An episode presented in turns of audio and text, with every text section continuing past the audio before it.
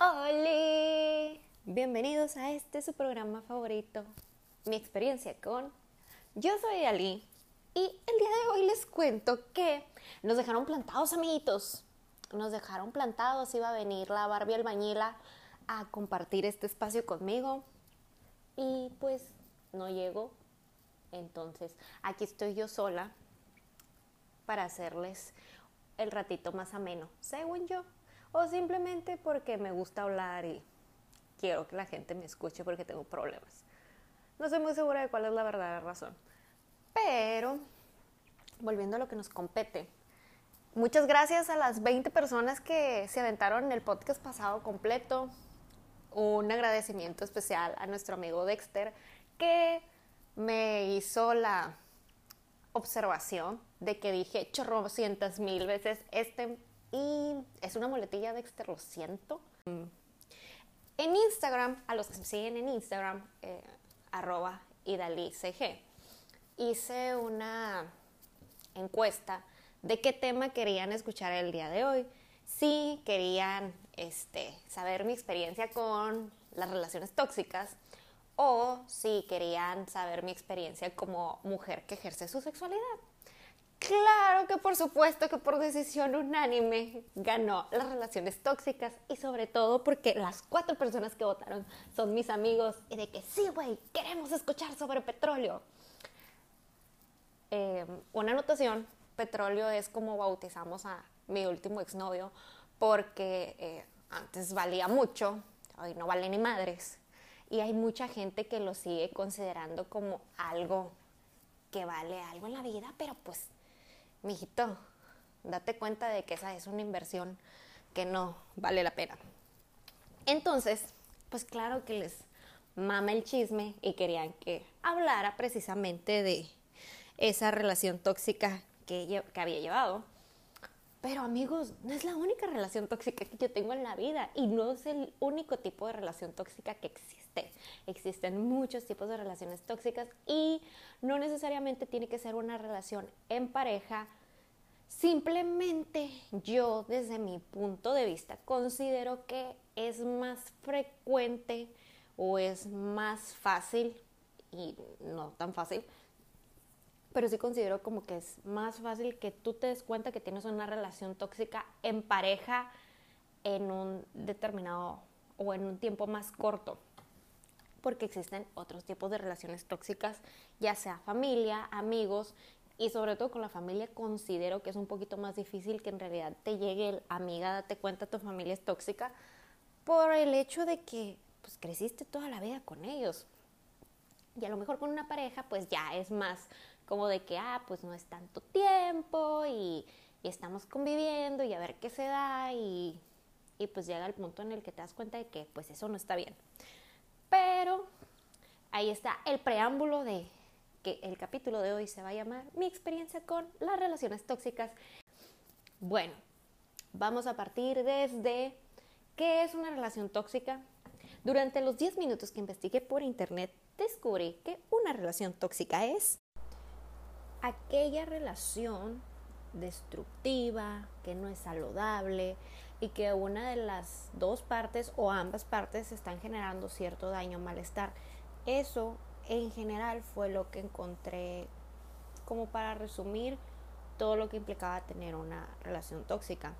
Otro punto que me gustó mucho fue que te decían así como que se debería considerar una relación tóxica, pues muchas veces es una relación en la que a ratos preferirías no estar con esa persona porque te hace sentir mal o porque tú como persona cambias, o sea, tu forma de ser cambia o porque te alteras por cosas que de verdad no creíste que te ibas a alterar o a lo mejor son cosas que no te alteran en otras personas, pero en esa persona con la que tienes tu relación tóxica sí te alteras. O también te sientes manipulado o sientes que utiliza sentimientos como culpa, sarcasmo, ironía o simplemente te contradice y llegas al punto en que sientes que no mereces ese trato, pero no puedes poner fin a esa relación y por eso se considera una relación tóxica, porque es muy diferente cuando tú tienes como todos estos sentimientos eh, de que te hacen pues sentir como una caca y, tú decides alejarte, o sea, simplemente dices, ¿sabes qué? Bye, o sea, a la primera, ¿no? siempre es muy fácil decir como a la primera señal de un maltrato, aléjate de ahí. Y de verdad, amigos, se escucha muy fácil, pero ya estando ahí no lo es. Y se escucha muy fácil y es muy fácil juzgar a las personas cuando te enteras de que, ay, llevaba años siendo abusada, ya sea psicológicamente, físicamente, sexualmente. Y es muy fácil juzgar porque juzgamos, no es una observación, por decirlo de alguna manera. Juzgamos que las personas hayan estado en ese trato o, o en ese tipo de relación, pero como una persona que estuvo en una relación así, de verdad, no lo miras, no lo miras, o si lo miras y lo sientes, es tanta la toxicidad que hay, por llamarlo de alguna manera, que sientes que lo mereces. Entonces es parte de todo esto de estar tan enraizado en, en cómo, cómo tú ves las cosas y cómo tú las ves normales. Y que pues, no, o sea, simplemente para ti puedes saber que está mal, pero también no sales de ahí. Entonces, para que haya una relación tóxica, amigos, debe haber el dos puntos, o sea, y no necesariamente uno ataca y el otro recibe, los dos pueden atacar y los dos pueden recibir. Eh, muchas veces no nos damos cuenta también de nuestra propia toxicidad. Yo en mi caso acepto que mi toxicidad es ser una persona muy insegura. Sí, sí, así como me miran, yo soy una persona que desconfía mucho de la gente en la que en realidad deposita su confianza. Porque, no sé, van a decir, o sea, puedo confiarle a un extraño de que, ah, este, te doy raite, Simón, y me subo al carro y me voy. O sea, me van a decir, güey, ¿cómo confías en la gente? No sé, o sea, yo siento que descuido mucho ese, ese, esa parte, pero ya con personas más cercanas, inclusive con gente que conozco de toda la vida, soy más reservada en ese punto. Es, y pues, no sé. Les digo, es parte de todo esto de las relaciones tóxicas. Ya me salí totalmente del tema. Es lo malo de no encontrar el guion, porque se los juro que hice un guion de todo esto y no lo encuentro. Se lo han de haber robado los fantasmas. Pero en fin. Eso es, eso que les platicaba ahorita, es lo que pues, se considera una relación tóxica. Mm, ese tipo de, sentimientos de saber que estás mal, quererte salir y de alguna manera sentirte atrapado de esa relación. Eh, y también se podría definir como una relación tóxica cuando en una relación una o ambas partes sufren más de lo que gozan y todo por el hecho de estar juntos. Y esto viene a desencadenar un desgaste emocional porque se tratan de convencer de que, no sé, todo el mundo tiene problemas. Y eso no quiere decir que no debamos de luchar por lo nuestro. No, o sea, güey, ya, o sea, ya el todo lo sufro por amor, o todo lo sufro por mi familia, o todo lo sufro por mis amigos.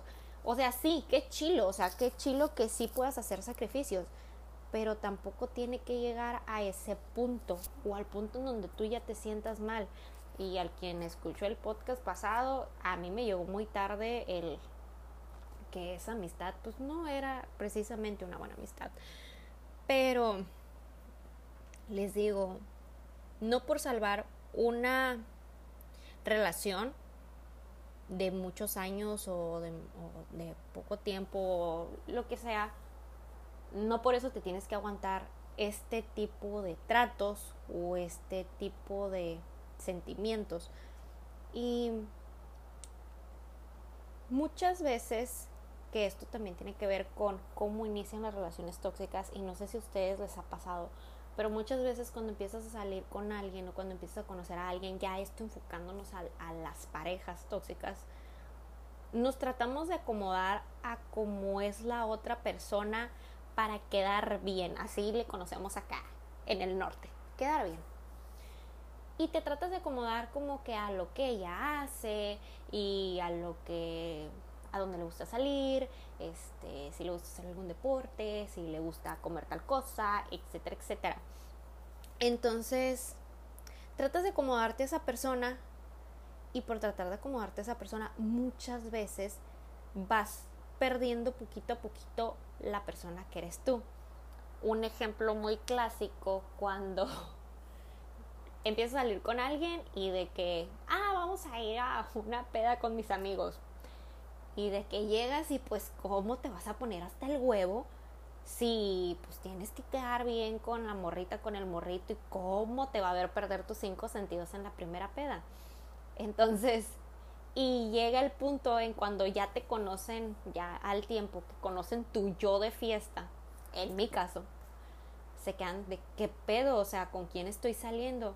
Y pues no deja de ser la misma persona, simplemente tú conocías otra faceta de su vida que se trató de acomodar a algo con lo que tú te sintieras cómodo y pues ya no te gusta. Entonces, pues qué tanto tiempo vas a vas a vivir con esa mentira. En mi caso fueron muchos años de que yo salía de fiesta con mis amigos y cuando salía con él, pues en realidad era como que de lo más aburrido del mundo porque pues no agarraba fiesta ni nada. ¿Por qué? Porque pues a él no le gustaba y la veintiúnica vez que me miró hasta el huevo terminamos. Entonces pues eh, les digo es parte de cómo inician las cosas.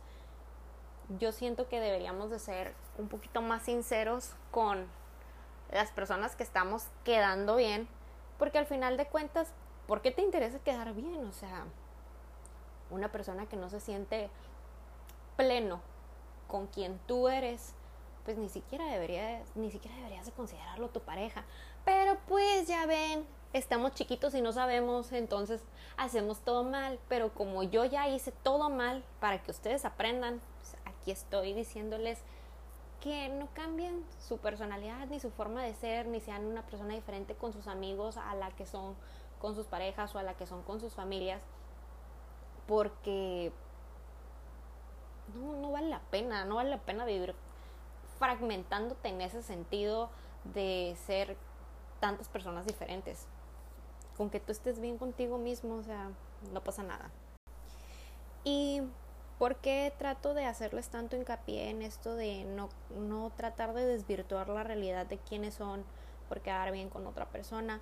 Por el hecho de que terminas convenciéndote a ti mismo de que si estas acciones que hacen que la otra persona se enoje, se incomode, se lo que sea, que no le gustan, las vas a empezar a evitar y vas a para no tener confrontaciones. Entonces te empiezas a engañar a ti mismo de la persona que eres y te crea mucho malestar emocional y el malestar emocional se nota físicamente. Mm, hay que tener muy claro que reprimirnos te puede provocar ansiedad y estrés y depresión. Entonces, a eso es a lo que voy. No hay ninguna necesidad de fingir ser algo que no somos y otro punto de las relaciones tóxicas, porque por ahí una amiga muy querida hace algún tiempo, yo ahorita que estoy como que en el mood de que reflexionando como todas mis relaciones pasadas y que en realidad no estoy cerrada al conocer a otra persona o no estoy cerrada al amor, simplemente no lo estoy buscando, que era algo como que es algo muy diferente a lo que está, estuve viviendo en años anteriores. Mm, me comentó así como de que, ¿sabes qué? Este, tengo un problema con mi novio y esto y el otro. Entonces empecé a notar muchas cosas que yo, que ya estaba afuera y que ya lo había vivido, y ahora como que no mames, o sea, eso no está bien. Y le hice el comentario de que le dije, ¿sabes qué? O sea, le digo, yo te quiero mucho y todo, y de verdad, o sea, quiero que seas feliz, pero también quiero que seas una persona que esté sana y no siento que la relación que estás llevando sea sana. Y, le dije, yo como tu amiga te lo estoy diciendo y si te enojas y si algo, pues, sabes que lo entiendo perfectamente, pero yo te lo tengo que decir. Entonces, y me hacía la pregunta, pero ¿cómo puedo salvar esta relación que, o sea, que ya está, como que ya está mal, pues ya tiene algo mal, ya tiene a, a una de las dos personas sintiéndose que si dice o que si hace algo, la otra persona va a estallar y van a tener problemas y mejor prefiere guardarse todos los sentimientos y llegar llorando a su casa porque su relación es mala.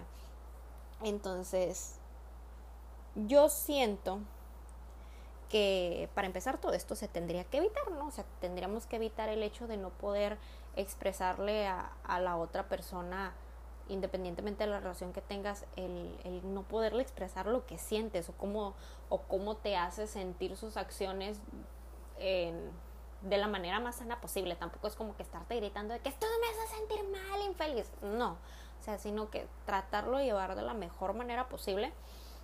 Mm, yo siento que todo esto de, se debe desde un principio tener la confianza y la comunicación y el respeto con esa persona y para poder llegar y decirles es que, güey, o sea, la neta esto no me cae o si tú quieres, este, pues vamos trabajando en ello, pero yo siempre siento que hay un punto sin retorno, que es cuando, y esto es en cualquier relación, ya sea de trabajo, ya sea con amigos, ya sea con tus papás, ya sea con quien sea, el que se pierde el respeto, yo siento que ahí ya no hay retorno, o sea, ya no hay manera de salvar esas relaciones si se perdió el respeto. Aunque sea por cura, no, no siento el, el, que te, el que te dejen de respetar y te denigren como persona. Yo siento que ahí ya no tienes nada que estar haciendo. Por más que lo quieras salvar, por más que lo, por más que lo ames, por si perdieron el respeto el uno del otro o con que uno le pierda el respeto al otro, ya, con eso no, no creo que haya nada que salvar. Pero pues si están en el mood de que se están dando cuenta de que pues tienen una relación tóxica, pues yo les recomiendo que, que se comuniquen, que se comuniquen de, de manera efectiva. Puedes buscar terapia, muchas veces traemos otras cosas y de fuera y los que las terminan pagando son la gente que está cerca de nosotros porque a lo mejor le querías aventar la engrapadora en la cara a tu jefe y no lo pudiste hacer porque pues estabas en el trabajo y todos te iban a ver y llegaste a tu casa con pedos y terminas explotando con otra persona, que está mal, lo sabemos, todos lo sabemos, pero también siento que todos lo hemos hecho. Y el, el punto es que puedas comunicar todos estos sentimientos con la otra persona sin hacerlo sentir mal. Y si ya sientes que hay un punto sin retorno en esta relación, que ya no te respeta, que tienes miedo, que huye de ahí. Yo sé que a lo mejor mucha gente te lo dice, te dice que esa relación está mal y todo, pero hace falta que uno se ponga a analizar todo. Y todo esto desencadena de las relaciones tóxicas por lo menos en mí, desencadenó una baja autoestima. Tuve un problema este, con, con mi alimentación, con cómo me veía yo al espejo. Yo me veía, yo les estoy diciendo ahorita, ahorita peso 50 kilos y mido 1,71. En ese tiempo yo pesaba 44 kilos y yo me sentía gorda porque me hacían sentir gorda y yo me sentía fea y yo me sentía muchas cosas porque así me hacían sentir y porque eran relaciones que a mí no me sumaban. Entonces, ninguna relación que ustedes tengan vale tanto la pena como la relación y el amor propio que tú tengas por ti mismo. A mí me costó mucho trabajo entenderlo y mucho tiempo de autodescubrimiento, pero de verdad, si ustedes están en este punto en el que sienten que, que pues el autoestima la traen hasta el piso. Yo les recomiendo 100% ir a terapia. No saben de verdad la ayuda que es. Yo sé que se escucha mucho de que, ay, ve al psicólogo, ve al psiquiatra, etc, etc. Pero de verdad inténtenlo, o sea, yo lo recomiendo 100%, de verdad inténtenlo porque no tanto para de que, ay, les van a abrir la mente y les van a decir que están en una relación tóxica, no. Yo se los recomiendo más para que se conozcan ustedes mismos porque hemos vivido tantos años en este mismo cuerpo y ni siquiera nos conocemos. Entonces, yo por ese sentido se los recomiendo mucho. Este, sobre todo por todos los efectos que les digo que traen las relaciones tóxicas, que muchas veces no los notamos, porque eso también voy a ir. muchas veces también, ¿qué otra cosa este, provoca la, la relación tóxica? Provoca dependencia, provoca dependencia, ¿por qué? Porque muchas veces no quieres soltar esa relación porque la otra persona te considera la solución a todos sus problemas o tú consideras que esa persona es la solución a todos sus problemas porque, no sé, consideras que es la persona a la que más confianza le tienes y todo le dices o viceversa. Entonces, amigos, si alguien va a solucionar todos sus problemas son ustedes mismos, nadie más, o sea, no hay... Yo sé que para muchas cosas como de que, ah, le hablo a mi mamá, a mi papá, este, pero al final de cuentas quien tiene la iniciativa de hacer un cambio son ustedes y mientras ustedes no quieran hacer un cambio pues nadie les va a llegar a solucionar la vida eh, otra cosa que provoca todo esto de las relaciones tóxicas es que te vuelves una víctima en esta historia en lugar de volverte tu propio salvador por decirlo de alguna manera. Porque quieres ser una víctima, o sea, porque quieres ser una víctima en una relación, estar siempre llorando y estar siempre sufriendo, o sea, no, mejor sálvate de esa relación. Y si te hace sentir tan mierda, pues haz algo, hazte un favor y aléjate de ahí. La dependencia emocional en todo esto está bien cabrona porque tienes miedo de quedarte solo, tienes miedo a qué va a pasar si te sueltas de esa relación, o sea, muchos los matrimonios, los matrimonios que duran años, este, que no se toleran ni nada, pero que duran juntos porque que por los hijos, que que por que la señora, no sé, la mantienen y de que, ay, es que si lo dejo, ¿qué, qué me va a pasar? o qué van a decir, o qué esto. No, amigos, no saben la paz mental que se siente una vez que sueltas todo esto. Em, yo tuve dependencia emocional también, o sea, a mí sí me preocupaba mucho toda esta situación. Ahorita les voy a profundizar más todo eso porque les voy a contar obviamente la historia de mi relación tóxica. Y por último, por, para no extender esto más, porque ya se extendió un chorro como toda la vida, según yo, el podcast iba a durar media hora y creo que ya lleva media hora y ni siquiera les he contado mis propias relaciones tóxicas. ¿Cómo se gestiona una relación así? Primero que nada, tienes que trabajar tu autoestima, tu amor propio, porque creo que si no tienes eso y si no lo trabajas primero, nunca vas a poder salir de ahí. ¿Por qué? Porque va a ser un círculo vicioso ahorita en este punto de mi vida considero que el mejor consejo que yo les puedo dar a los que están, em, sobre todo a los que quieren iniciar una relación, no inicies una relación si todavía no te amas a ti mismo. Yo sé que se escucha súper trillado y todo, y yo también me reía de la gente que lo decía, pero de verdad, ahorita que lo reflexiono bien, sí es un buen consejo y se los voy a compartir. No es un consejo directamente mío, en algún punto de mi vida en estos últimos meses lo escuché. Y de verdad, si quieren iniciar una relación, primero piensen si ustedes están a gusto con ustedes mismos y si ustedes se aman lo suficiente como para poder iniciar una relación y empezar a querer a otra persona, pero sin dejarse de querer a ustedes mismos. Entonces, parte de cómo gestionar todo esto es, les digo, trabajar en su autoestima, en su amor propio y establecer límites, amigos, establecer límites y aprendiendo a comunicarse. Yo creo que esas tres cosas este, son primordiales. Bueno, son cuatro porque dije amor propio, ¿verdad?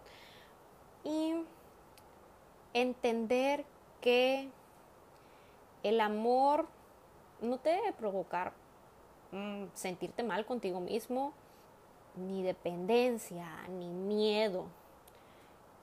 Yo siento que el amor debería de darte la libertad de ser quien eres al lado de una persona que disfruta quien eres y es libertad, es satisfacción y si no sientes eso pues no es amor, o sea, lo siento pero no lo es. No se trata de que te sientas mejor nada más estando con una persona. Se, se trata de sentirte bien contigo mismo todo el tiempo. Y si alguien te hace sentirte bien contigo mismo todo el tiempo y cuando está contigo te hace te sigue haciendo sentir bien y si cuando no está te sigue haciendo sentir bien, entonces pues ahí es. Y si no es así, pues tal vez no estamos con las personas correctas. Y pues les digo, las relaciones tóxicas no nada más son en pareja, es más común darte cuenta en pareja, pero hay relaciones tóxicas en amigos y en familia también. Y en el trabajo. Pero pues en el trabajo yo siento que no es tanto que sea una relación tóxica, más que nada ah, hay muchas envidias y la gente es culera y ya. O sea, no siento tanto que sea una relación tóxica, pero con los amigos pues sí se llega a dar porque hay amigos muy buenos para manipular. Y en las familias sobre todo se da este, entre pues, papás y hijos, ¿no? Y es como una cadenita con los papás y con los hijos porque muchas veces los papás quieren algo para los hijos, pero lo quieren a su manera. No dejan que los niños se desarrollen plenamente por querer que los hagan, por querer que hagan las cosas a su manera. Y entiendo que van a decir, es que los papás quieren lo mejor para los hijos. Sí, lo entiendo, lo entiendo perfectamente pero no, no que la manera que tus papás quieran que hagas las cosas quiere decir que sea la mejor manera posible y no quiere decir que porque todas las cosas diferentes vayan a estar mal, o sea, simplemente pues misterios de la vida, ¿no? Y ahora sí, les voy a contar la primera historia sobre relaciones tóxicas que tiene que ver con mi familia. Y más que ser una relación tóxica con mi familia, la verdad la relación tóxica con quien la tengo es con mi mamá. Y les voy a contar por qué. Resulta que al inicio de los tiempos éramos nada más mi mamá y yo hasta que cumple siete años. Siete años. Este, mi mamá se casa por segunda vez. Se casa con un testigo de Jehová. Esto sin tirarle a ninguna religión. Simplemente considero que es importante que entiendan que yo venía de una familia católica en donde que la Navidad, que los bautizos, que las quinceañeras, que esto y que lo otro. Y este, el esposo de mi mamá pues venía de toda la vida a ser testigo de Jehová, o sea, él no festejaba nada de eso, tampoco em, vivía su religión, se dice de esa manera, no sé cómo se dice la verdad, pero pues se había creado con esas costumbres, entonces empezó a haber problemas porque pues a mí de la noche a la mañana me quitan la Navidad y de la noche a la mañana me quitan mis cumpleaños y pues yo no entendía porque pues, yo ya tenía siete años viviendo con todo eso. La manera en que empezó a funcionar toda esta pequeña nueva familia fue de, bueno, yo ya había crecido así, entonces a mí pues ya no me iban a quitar nada de eso porque era lo que yo conocía y al final de cuentas la decisión al 100% de lo que pasaba con mi vida no era nada más de mi mamá. Y así crecí durante varios años llegan mis hermanas, em, somos tres mujeres y pues conforme fui creciendo mm, yo no coincidía con muchas de las ideas que pues estaban dando en mi casa por el hecho de que la verdad yo soy una persona me considero una persona muy libre una persona que se desenvuelve mucho una persona que no sé, o sea, platico hasta con el que te pasa por enfrente. No, no, no sabría cómo explicarles. Y ellos tenían una mente muy conservadora, se podría decir. Y por más que yo me esforzara, pues en realidad mi personalidad no encajaba con lo que ellos querían venir a practicar. que era algo demasiado conservador. Entonces, la verdad, yo empecé a buscar muchas actividades en la escuela para estar el menor tiempo en mi casa posible porque sentía que cualquier cosa que hiciera nunca iba a ser suficiente. Y les estoy hablando que yo era una persona que sacaba súper buenas calificaciones porque en la escuela nunca se me ha complicado. Em, y simplemente no era suficiente. ¿Y por qué no era suficiente? Porque por cómo me expresaba o por la música que escuchaba o no sé, siento que llegó un punto en el que mi mamá me, me hacía comentarios sobre mi postura, sobre que si usaba maquillaje, sobre que si no usaba maquillaje, sobre que si me peinaba, que si me planchaba el cabello, que llegaba un punto en el que yo sentía que el simple hecho de que yo estuviera en la casa le molestaba a mi mamá. Y ellos empezaron a meter a la religión ya bien, bien cuando yo tenía como 16 años. Y pues es la edad en la que uno se quiere comer al mundo, ¿no? Y en la que uno lo sabe todo y los adultos no saben nada. Entonces, seguía teniendo problemas con mi mamá y los problemas ahora eran de con la gente que salía. Em, yo con mis amigos y amigas soy muy de que, ay, baby, esto, este, te quiero mucho. Y mi mamá se encabronaba que yo le dijera a una mujer que la quería o que le dijera, baby, uta, mano. O sea, parecía que se le estaba rayando porque mi mamá es súper homofóbica y para su buena suerte, mi hermana la en medio es bisexual. Entonces le digo que yo le digo, hermana, estamos jugando competencias de ver quién le da más vergüenza a mi mamá. Y pareciera de adrede que sí, pareciera una competencia. En fin, em, volviendo a mi tema, yo tengo un hijo que ahorita va a cumplir 10 años en noviembre, aunque usted no lo crea. Este, tuve mi primer novio formal a los 17 y por novio formal me refiero a ya no el noviocito que nada más era tu novio en la escuela, o sea, ya era alguien que venía a mi casa, que me llevaba, que me traía, etc, etc, que convivía con mi familia. Y yo salgo embarazada a los 18 para cumplir 19. Ajá, 18 para cumplir 19. Entonces, eh, pues fue una sorpresa, algo que no estaba en mis planes. Este, como les digo, uno es pendejo a esa edad y cree que todo lo sabe. Entonces, creo que la única decisión no pendeja que tuve en ese momento fue no casarme con esa persona y no amarrarme, porque de verdad no quería estar con esa persona. Em, fue algo que pasó y no, o sea, no, no, yo no, yo no, yo no he visualizado una vida con esta persona. Yo estaba en la universidad, yo nunca quise dejar la universidad. Entonces para mi mamá era como de que no, es que te tienes que casar y es que ya deja la escuela y es que vas a tener un hijo y tienes que ponerte a trabajar y bla, bla, bla porque quien, este, para que tengas con qué mantenerlo eh, o que se ponga a trabajar él y tú dedícate al niño, pero mi mamá no concibía que yo pudiera trabajar, estudiar y criar al niño, o sea, como que no, se le hace como que iba a estar mucho tiempo fuera y que no iba a estar con mi hijo, que sí es cierto, sí es mucho tiempo fuera y casi no estaba con mi hijo, pero al final de cuentas las cosas se podían salir. Y mi mamá pega más el grito en el cielo cuando le digo, es que yo no me quiero casar, pero ¿por qué no te quieres casar? Que tu hijo tiene que crecer en una familia, que todavía que lo vas a tener como que fuera del matrimonio. O sea, era una idea súper retrógrada de mi mamá el hecho de que yo me tenía que casar antes de que naciera el niño. Y así como que, mamá, o sea, a nadie le van a dar las cuentas. Si te preocupa el que dirán, a nadie le van a dar las cuentas. Y me decía, no, es que cómo puede ser posible que no lo veas con la seriedad que es el formar una familia y bla, bla, bla. Discusión tras discusión. Em, y pues aunado a eso, o sumándole a, todo esto, ah, yo duré con el, papá de mi niño un año después de que nació y ya no aguanté, o sea, definitivamente eh, era una relación que no iba para ningún lado. Yo sentía que estaba criando dos niños y para mí fue muy difícil decirle a mi mamá, sabes que me quiero regresar porque de verdad no puedo, necesito ayuda y, no, no, no me está ayudando, o sea, porque al final de cuentas yo estaba estudiando, yo estaba trabajando y prácticamente yo estaba manteniendo una casa y este sujeto pues no hacía nada, ¿no?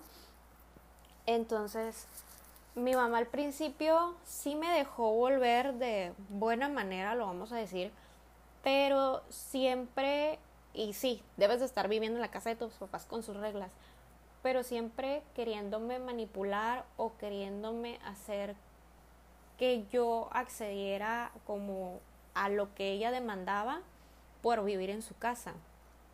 Entonces, eh, yo les digo, yo no salía con mis amigos ni nada porque pues yo me yo estudiaba, trabajaba y me dedicaba a mi hijo y el hecho de pedirle a mi mamá de que, oye, me puede hacer un paro, no sé, un sábado mediodía, mis amigas se quieren juntar, uh, que no las mires en la escuela. Era como que, ah, ok, está bien. No. Ya ni siquiera pedía permisos porque la verdad era muy difícil hablar de ese tema con mi mamá.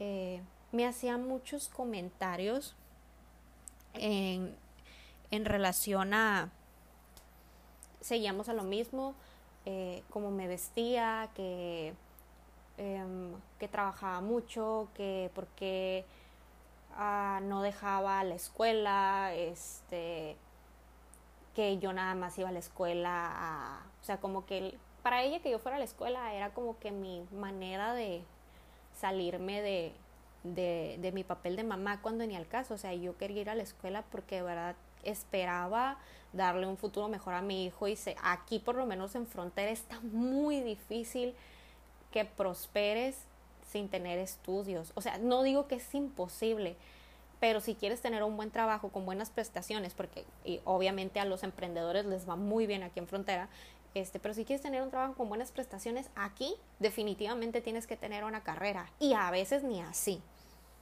Entonces, yo termino la carrera, no ganaba mal, pero sinceramente nunca traía dinero y no entendía por qué nunca traía dinero hasta que caí en cuentas de que yo mantenía la casa de mi mamá, siendo que éramos tres adultos que trabajábamos, yo mantenía la casa de mi mamá, todo mi dinero se iba en la casa de mi mamá. Yo duré mucho tiempo sin comprarme ropa, sin comprarme zapatos, o sea, todo, todo el dinero se me iba a la casa de mi mamá. Entonces, mmm, sentí que me estaba ahogando, que sí, que me ayudaban, que este, ve por el niño a la guardería o algo así pero de verdad yo sentía que no tenía vida, o sea, que mi vida era nada más trabajar y venir a la casa y yo venía a la casa y era de que a veces yo llegaba y les digo, yo compraba el mandado y se va a escuchar como súper fijado, pero yo compraba el mandado y llegaba y de que ellos habían comido y sabían que yo venía llegando a trabajar y era como de que, ay, quisieron de comer, ay, ya se acabó, hazte algo. Entonces así como que ese tipo de desplantes, ¿no? O de que a veces me estaba quedando dormida en el sillón porque estaba súper cansada y les digo, yo tengo dos hermanas y era de que no te duermas para que vayas a la tienda por leche. Y así como de que, estas morras no están haciendo nada, pero yo tengo, está bien, no, iba. O de que así muchas cositas y luego de que pues yo empecé a salir con una persona entonces siempre era el reclamo de que pues sí ahí vas a tener a meter otra persona en tu vida y que el niño y que eso y que lo otro o sea haciéndome sentir mal por tener una vida aparte de ser mamá o sea no para mi mamá eso estaba súper mal y era como de que ya cuando por fin se formalizó mi relación con esa persona me decía ¿Y qué? O sea, ¿qué vas a esperar? ¿Otra vez a tener otro hijo y quedar embarazada y seguir teniendo niños? Así, o sea, comentarios de ese tipo que eran cosas que yo sabía que si esa relación fracasaba, o sea, yo había metido a una persona nueva a la vida de mi hijo, que lo estaba conociendo y todo, y que al final de cuentas, este, aunque estuviera chiquito, iba a ser muy difícil explicar cómo entraban y salían personas de su vida. O sea, era algo que yo ya sabía, pero mi mamá me lo hacía ver de la peor manera posible. Eh, y me decía que estaba gorda, o sea, que me miraba gorda y yo así como que mamá peso 44 kilos. Y muchos comentarios así como de que de mi físico y todo. No nada más era conmigo, también es con mis hermanas. Este, y les digo, entre más, más siento que se metía en la religión, más problemas teníamos. Mi solución fue eh, salirme de la casa de mi mamá, de verdad, los primeros meses la pasé muy difícil porque casualmente cuando decidí salirme de la casa de mi mamá iba iniciando la maestría. Pasé unos meses muy difíciles económicamente, pero a pesar de que me sentía que no tenía dinero de todos modos, sentía mucha paz porque el estar en la casa de mi mamá a mí me hacía sentirme mal. No, no era feliz, sinceramente, no era feliz porque, como les digo, yo sentía que todo lo que hacía lo hacía mal porque no era conforme a sus reglas o no era conforme a lo que ella tenía planeado, que era una vida buena para nosotros. Inclusive cuando mi hermana salió del closet, y esto por decir, porque yo digo que el closet no existe, eh, mi mamá prácticamente me echó la culpa, o sea, de que mi hermana fuera la este, bisexual y yo así como que señora, pues yo no, yo no influyo en ella y como diciéndome que yo tenía que haber sido el ejemplo de, porque era la más grande, yo tenía que haber sido el ejemplo de que yo tenía que haberme salido de mi casa hasta que me casara y no haber tenido hijos antes del matrimonio, que como yo era una mundana, porque así me dicen mi mamá, a, a, mi hermana se le había hecho fácil hacer lo mismo y era como que, oye, pues eh, no tengo nada que ver, pero ay, lo que te va a sentir mejor. Eh, resumiendo todo esto, con mi familia, con mi mamá, pues definitivamente no puedo cortar esa relación tóxica de tajo porque al final del día es mi mamá, este, es la señora que me dio la vida. Y lo único que puedo hacer es alejarme lo más posible. Trato de casi no visitarlo, o sea, más que nada la visito por mi hijo porque a mi hijo sí lo trata muy bien, pero conmigo la relación es muy diferente y le agradezco infinitamente que sea tan buena abuela con mi hijo, pero con mi mamá, como mamá, sí, este, no, no tiene tantas estrellitas, dirían mis hermanas. Les digo, es muy difícil con los papás, es muy difícil, ¿por qué? Porque creces toda la vida escuchando tantas cosas que terminas creyéndotelas. O sea, yo terminé creyéndome que estaba gorda, amigos, pesando 44 kilos. Dense una idea de qué tan mal puede ser un comentario que le hagas a una persona que ya la tienes dañada. Y ni modo, si algún día descubro cómo cortar de tajo la relación tóxica con mi mamá, créanme que hasta les hago un libro, pero de por el momento lo único que he podido hacer ha sido alejarme, no dejo de estar al pendiente de mi mamá, como les digo es mi mamá, pero sí me alejé de ella porque me di cuenta que me hacía mucho daño convivir con ella.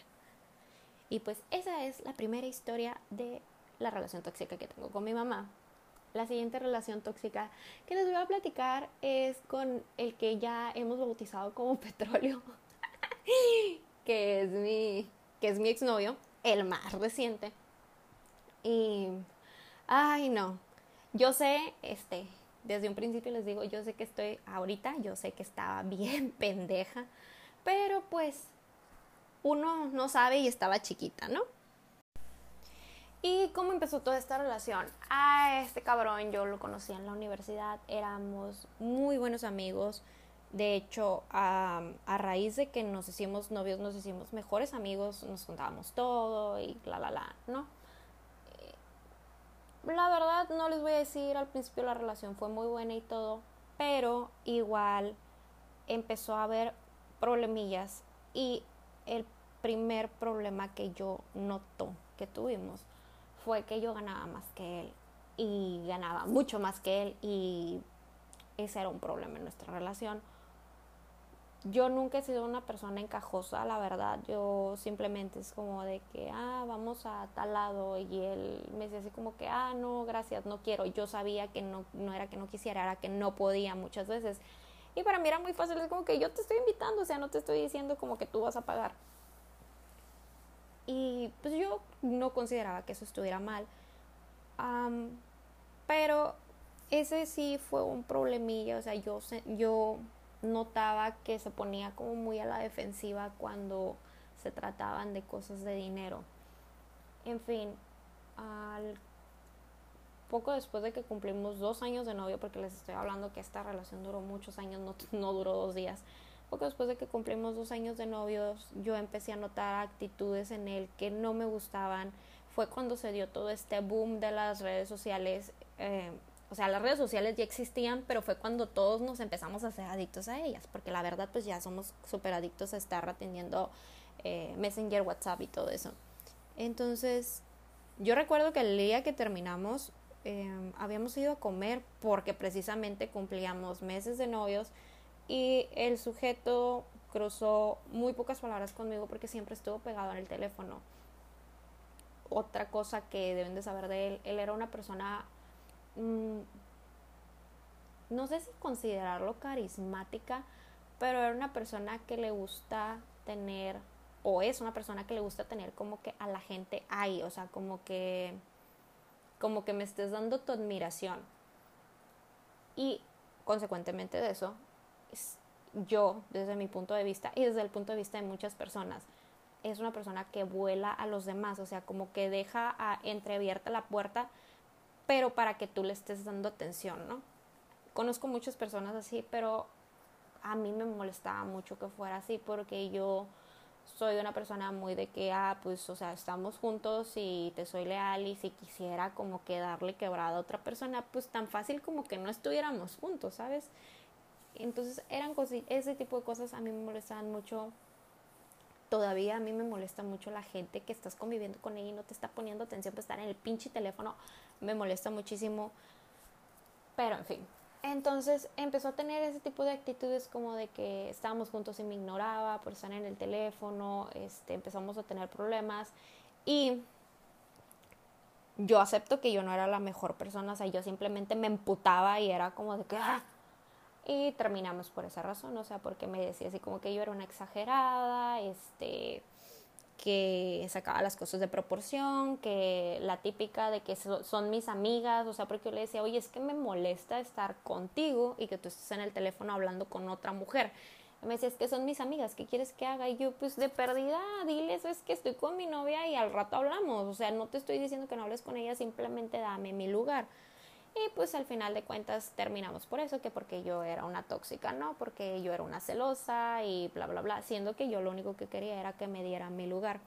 Este, siempre acabo de aprender este concepto, el gaslighting, siempre gaslighteando todo como lo que yo sentía, o sea, como que mis sentimientos eran exagerados, o sea, siempre me hacía sentir como que yo estaba exagerando y que yo estaba mal. En fin, terminamos y estuvimos en un tira y afloja otros dos años, eh, que no éramos novios, pero pues no se podría decir que no éramos nada porque seguíamos saliendo, este, seguíamos teniendo viajes juntos, seguía quedándose en mi casa porque fue la temporada en que yo me fui a vivir, empecé a irme a vivir sola, este, porque sigo viviendo sola. Em, y pues, o sea, no éramos novios porque en realidad nunca nos habíamos puesto un título y cuando yo quería hablar de eso, o sea, me salía con que no, este, primero me salía así como que no, es que yo no soy la persona para ti, bla, bla, bla, pero ahí seguía, o sea, y seguía y no me dejaba avanzar, eh, no me dejaba avanzar. Eh, yo le dejaba de hablar un tiempo, este, miraba que yo empezaba a salir con otras personas, se volvía a ser presente, Así me tuvo durante dos años. Yo en lo que empezaba a dar señales como de irlo superando, volvía y me volvía a hablar bonito y me volvía a decir que me extrañaba y volvíamos a caer en lo mismo y seguíamos sin regresar formalmente. Eso pues duró bastante tiempo. Ya cuando por fin regresamos, yo siento que yo ya estaba como muy dañada, sinceramente, porque pues nuestra relación existía, pero era muy ambigua, o sea, sobre todo porque lo que pasó en esos dos años era como de que, oye, pues no estábamos juntos, o sea, entonces no estuvo mal. Pero pues sí estaba mal, güey, porque no estábamos juntos, a lo mejor no era tu novia, pero pues no puedes decir que éramos nada y, y hacer como de que todo lo que hiciste en esos dos años, pues yo no tenía por qué sentirme mal, o sea, porque al final de cuentas me tenías ahí esperándote y no me dejabas irme a ningún lado. Entonces pues regresamos y la verdad los problemas seguían siendo los mismos, seguían siendo que estábamos juntos, estaba en su teléfono, que no me ponía atención. Eh, sinceramente yo era la que mantenía esa relación, o sea, porque yo era la que siempre estaba ahí al pendiente y todo. Eh, pasamos el 2019, fue un año muy duro, la verdad. Yo tuve una cirugía de emergencia, este, él tuvo una crisis nerviosa. Mm, y siento que cuando tuvo su crisis nerviosa fue el único momento de ese año en el que en realidad estuvimos totalmente bien, porque yo estuve ahí para él, yo lo cuidé, yo todo, y se dio cuenta pues de que no era cualquier persona que podía quitar él de su vida, o sea que en realidad como que le cayó el 20 de que en el momento en el que yo me enfadara, pues en realidad sí le iba a hacer falta, o sea, porque siempre que discutíamos o algo, él hacía ver la relación como de que me necesitas. Y yo le decía, no, o sea, es que no es que te necesites, es que yo quiero que estés aquí. Era como que no, o sea, tú, tú me necesitas más de lo que yo te necesito a ti. O sea, siempre eran ese, ese tipo de detalles. Y sí, amigos, si alguien les dice, en esta relación estás porque me necesitas, ahí no es, amigos, o sea, eso, eso está mal, o sea, no, no se queden ahí. El punto es que estuvimos muy bien un tiempo del 2019, después empezamos a tener otra vez problemas porque volvió a lo mismo, de que estaba de volado, y yo le llegué, o sea, como que gente que le mandaba mensajes que, o sea, en los teléfonos te aparece el preview del mensaje y yo me quedaba así como de que, oye, ¿qué pedo? ¿Por qué te están diciendo eso? O sea, ¿qué onda? Y era como de que, ay, es que pues como que me tira el pedo. Y yo, güey, pero es que si te tiran el pedo es porque tú estás dando pie a que lo hagan. Y él como de que, ay, ni al caso, ya has empezar con tus cosas. Yo la verdad ya me hacía de la vista gorda. ¿Por qué? Porque miré muchas cosas este, que yo prefería para no pelear y no discutir y no terminar, o sea, porque ya yo ya tenía miedo de que me dejara, o sea, imagínense, yo tenía miedo de que me dejara, entonces yo ya dejaba como que pasar todas esas cosas, mensajes súper salidos de tono, o sea, que yo me quedaba, ¿qué pedo? O sea, ¿qué onda contigo? Y él me decía así como de que es que no tengo privacidad porque miras mis mensajes y yo, güey, porque estás a un lado y lo estás leyendo a un lado de mí, o sea, como que es la inercia, ¿no? De voltear. No, es que tú nada más quieres ver algo malo y X o Y. No nada más eran ese tipo de actitudes, también tenía actitudes malas hacia mi persona, me hacía comentarios tipo los de mi mamá de que, ay, se te mira muy bonito eso que tienes puesto, pero se te mirara mejor si tuvieras más pompis o algo así, o sea, no sé, pues, o sea, como que cositas así. O yo sentía que tenía que esforzarme mucho para verme bien y él le valía madre, o sea, no. Y yo decía así como que, ¿qué onda? ¿Qué pedo? En fin, ¿por qué terminamos? Eh, todo da data diciembre del, del 19, ya para cerrar el año. Yo le hice una fiesta sorpresa por su cumpleaños, este, cumplió 30, fueron sus amigos y todo. Y al día siguiente de esa fiesta a mí me habla por Facebook una muchacha que yo ubicaba que era amiga, según yo, de él. No es cierto, él me había dicho que era su prima. Entonces de que la morra me dice, oye, te puedo marcar y me marca y me dice, oye, nada más para decirte que pues yo estoy saliendo con él porque yo no sabía de tu existencia, yo no sabía que él tenía novia y, o sea, no salimos en el plan de amigos, por lo menos yo desde mi punto de vista no salimos en el plan de amigos y pues hasta ahorita me voy enterando de que tú existes. Y yo de que, güey, no seas mamón, tenemos siete años juntos, o sea, ¿cómo que te vas enterando de que yo existo? Y me dice, sí, y no es la primera vez que salimos, también salimos en noviembre del año pasado, o sea, tenían un año. Y así como que, güey, o sea, estábamos juntos, o sea, no... Me cayó como te cubetazo de agua fría lo enfrento, me dice que ni al caso, que sí, como que la morra le tiraba el pedo, pero pues que él así como de que, oye, somos compas, o sea, como que la morra había sacado de proporciones las cosas. En fin, este, no les voy a hacer el cuento largo, lo perdoné entre comillas, pero la verdad siempre me quedó como la espinita de que no me cuadraba su historia, ¿saben? O sea, no me cuadraba, no me cuadraban los tiempos, no me cuadraba nada, yo sentí un chorro de inseguridad.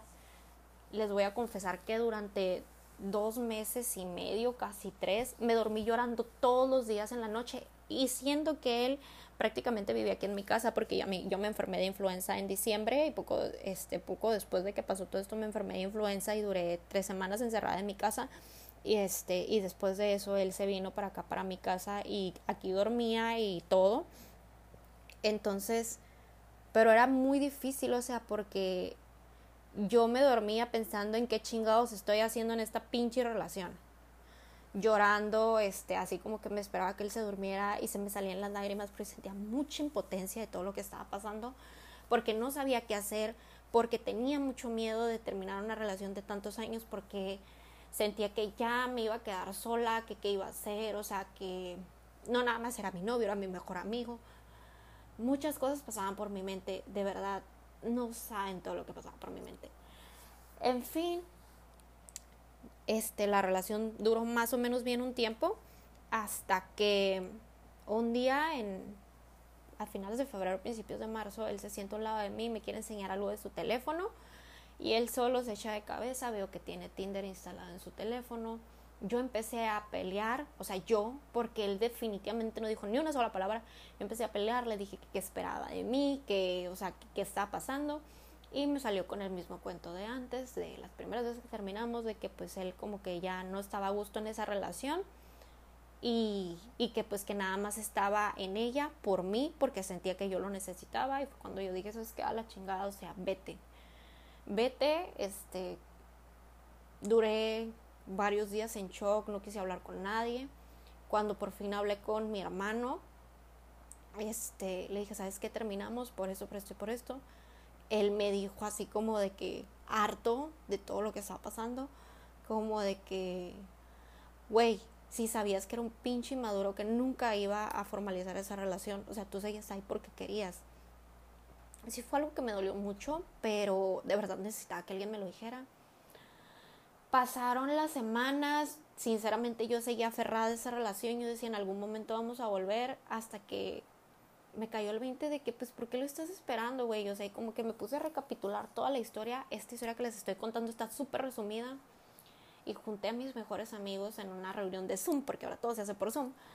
Y les dije, ¿saben qué? Este, terminamos y terminamos por esto, por esto, por esto, por esto. Me aventé una, una conferencia de cuatro horas. Cuando terminé, todos se quedaron de, güey, ¿qué pedo? O sea, ¿en qué momento pasó todo eso? Porque yo no le contaba nada a nadie, porque yo no quería dejarlo mal parado. O sea, yo siempre cuidando la imagen de él. Entonces, pues ya sabrán, o sea, como estúpida quedé ante todos porque pues para ellos él era una súper buena persona que no rompió un plato y pues en realidad era un león disfrazado de oveja. Em,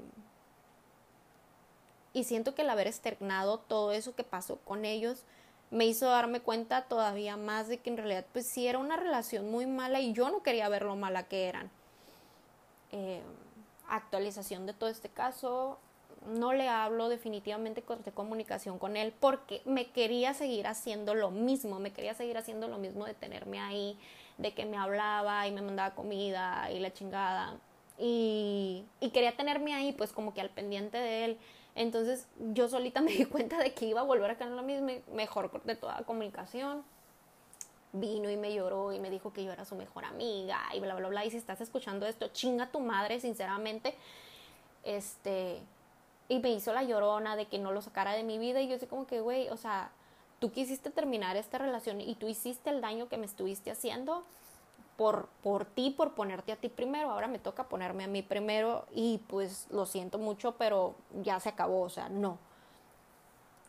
Em, y les digo, o sea, sigo viviendo mi vida, siento que no le debo nada le agradezco todo lo que aprendí, porque aprendí lo que no debo de tener en una relación.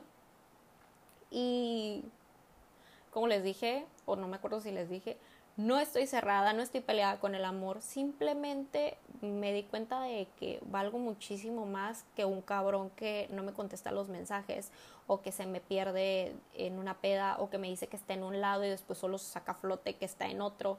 O sea, me merezco sinceridad, me merezco respeto y nada, o sea, no tengo por qué estar aceptando menos y ustedes tampoco.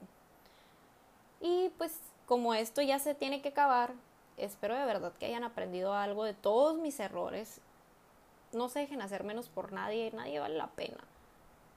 Este y nada, Síganme en mis redes sociales, Twitter, arroba idali-cg, Instagram, arroba idalicg. Espero que este podcast lo compartan con alguien que de verdad necesite escuchar su propia historia desde otra persona, porque muchas veces no vemos todo lo malo que está pasando porque ya lo consideramos normal y necesitamos que alguien más que diga, sabes que tengo un problema y mi problema es este, para darte cuenta de que en realidad tú también tienes un problema y simplemente no te, no te has dado a la tarea de aceptarlo.